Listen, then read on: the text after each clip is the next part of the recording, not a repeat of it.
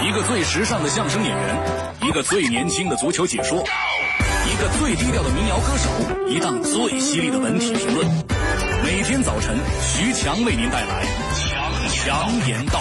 今日文娱知多少？欢迎收听强言道。大家好，我是徐强，我是歌手第三季总决赛落下帷幕，韩红摘得桂冠，比赛结束了。可大家好像都没怎么关注歌手们选歌多用心，演唱啥技巧，实力强不强，台风怎么样，却都把焦点集中在了抢风头、插广告、跑调、忘词儿、闹退赛。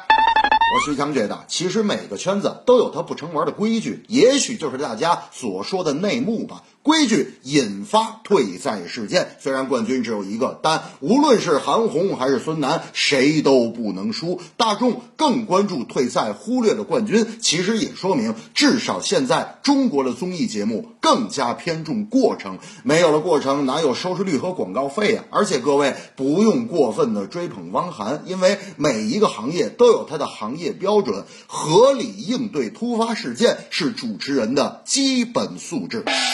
大明看完《我是歌手》就跟我说：“哎呀，汪涵没什么了不起的，这都主持人这都应该做的，是不是？有啥可炒作的？而且我觉得韩红啊夺冠军是应该的啊，而且我觉得孙楠啊压根就不是歌手。我说孙楠不是歌手是啥呀？大明说孙楠是鸽子。”睡在我上铺的兄弟是上世纪九十年代传唱度极高的经典校园民谣，现如今这首歌曲就要被改编拍成电影了。歌曲的词作者高晓松也在该片中担任了监制和编剧的工作。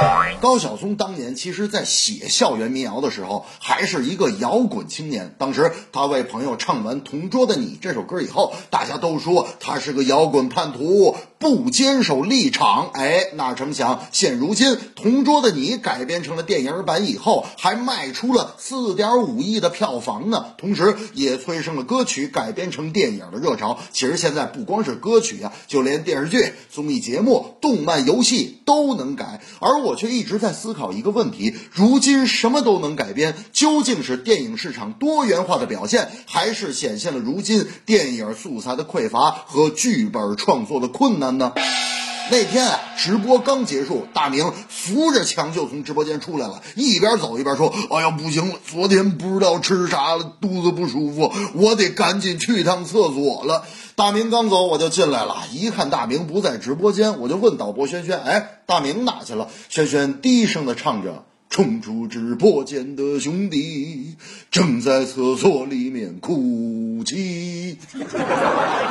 这正是我是歌手有谜团，决赛焦点是孙楠，睡在上铺有兄弟，拍成电影大家看。睡在我上铺的兄弟，无声无息的你，你曾经问我的。那些问题，如今再也没人问起。睡在我上铺的兄弟，睡在我寂寞的回忆。那些日子里你总说起的女孩，是否送了你她的发带？